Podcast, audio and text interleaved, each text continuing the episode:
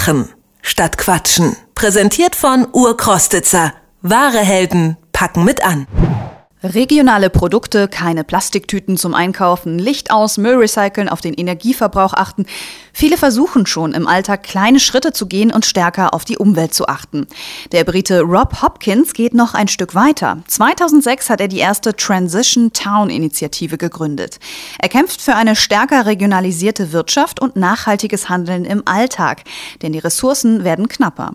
Nach seinem Vorbild haben sich weltweit Initiativen für Umwelt und Nachhaltigkeit gegründet. Auch in Leipzig gibt es eine Transition Town Initiative, wo sie ansetzt. Detektor FM Redakteurin Anke Werner war bei einem Treffen dabei. Ein Stuhlkreis, 15 neugierige Augenpaare, 15 Transition Town Aktivisten oder jene, die es möglicherweise werden wollen.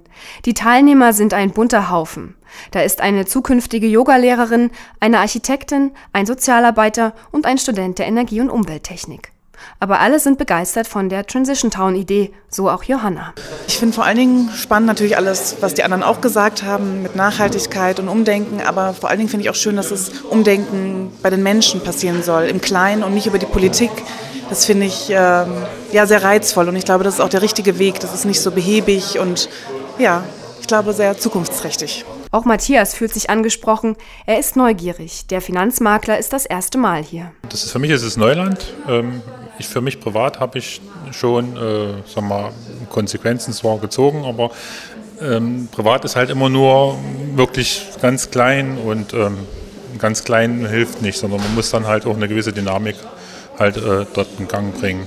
Da will ich mich einfach mit einbringen. Der Gründer Rob Hopkins hat mit der Transition Town Initiative ein weltweites Feuer entfacht. Ist das Ölfördermaximum erst erreicht, das Peak Oil, ist es zu spät, sagt er. Im Moment ermöglicht billiges Erdöl noch weltweites Reisen und Transport und es wird in unzähligen Wirtschaftskreisläufen verwendet. Aber wie lange noch?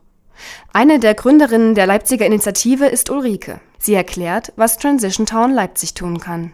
Und wenn man sich jetzt halt mal das System Stadt anguckt, dann sind wir unglaublich abhängig von äußeren Einflüssen wie auch Warenlieferungen, Lebensmittellieferungen und ähm, Energielieferungen. Und jetzt wäre die Idee oder das, die Vision dahinter, dass wir resilient werden, das heißt, so viel Lebensmittel wie möglich bei uns produzieren, so wenig wie möglich wegschmeißen, also Kreisläufe schaffen, so viel Energie wie möglich auf dem Stadtgebiet produzieren. Aber auch dieser Bewusstseinswandel ist ganz wichtig, wieder viel mehr gucken, wo können wir gemeinsam arbeiten, wo können wir uns ergänzen. Synergien bilden an der Stelle und uns halt wieder darüber klar werden, dass wir, dass der Mensch halt keine Insel ist, also dass es ganz alleine so jeder für sich in der Stadt eigentlich nicht geht, wenn es mal hart auf Fahrt kommt. Dieser Gemeinschaftsgedanke ist auch bei dem Treffen spürbar. Freiwillige melden sich, erzählen von Feldern, wo sie sich entsprechend ihrer Qualifikationen einbringen könnten. Die Initiative organisiert Vorträge zu Wirtschaftsfragen und Workshops. Viele haben das Energiewende-Handbuch Anleitung für zukunftsfähige Lebensweisen von Rob Hopkins gelesen. Sie nennen es scherzhaft ihre Bibel. Auch Ulrike hat sich in den Ideen wiedergefunden. Transition Town gibt ihr Hoffnung. Mein ganz persönlicher Antrieb ist zum einen wirklich so ein Kampf gegen die Apathie, also so gegen dieses, es nützt doch alles nichts und wir können nichts verändern, sondern wirklich da so eine positive Vision entgegenzusetzen. Und ich habe lustigerweise erst im letzten Jahr eigentlich gemerkt, dass mich das eigentlich auch schon mit meinem Beruf auch verbindet. Also ich habe in der Praxis gearbeitet, ich will halt Allgemeinmedizinerin werden. Und ich merke immer mehr, wie, wie die Leute nicht mehr verbunden sind mit dem, was eigentlich wichtig ist und wie die müde sind und frustriert und deprimiert und halt denen genau, wie ich finde, so eine positive, An positive Aussicht in die Zukunft fehlt. Die Gruppe will aber jetzt aktiv werden. Sie lernt alte, oft vergessene Techniken neu. Reskilling heißt das bei Transition Town. Wie bearbeitet man einen Boden? Wie sieht man aus oder wie baut man ein Lastenfahrrad, das in der Stadt eine Alternative zum Auto sein könnte? Ulrike? Wir werden uns also dort ein Wochenende treffen und von Freitag bis Sonntag zwei Modelle nachbauen, für die es einfach den, den Bausatz gibt und die unser ähm, Kursleiter hat die auch schon mal selber gebaut, wird ein bisschen was vorbereiten, aber ansonsten soll es eigentlich entstehen an der Zeit aus alten Fahrradleichen, ein paar neuen Teilen, halt die, gerade die, die so sehr belastet sind, brauchen wir neu. Aber ansonsten im Prinzip auch recycelt, also aus alten Wäscheständern und aus alten Materialien.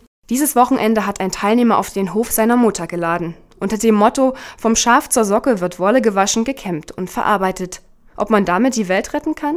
Manchmal sind es eben die kleinen Schritte, die den Wandel mitgestalten. Anke Werner über die Transition Town Initiative in Leipzig. In vielen Städten in Deutschland gibt es bereits solche Initiativen, die sehr stark vernetzt sind. Nähere Infos finden Sie unter transitiontown-leipzig.de.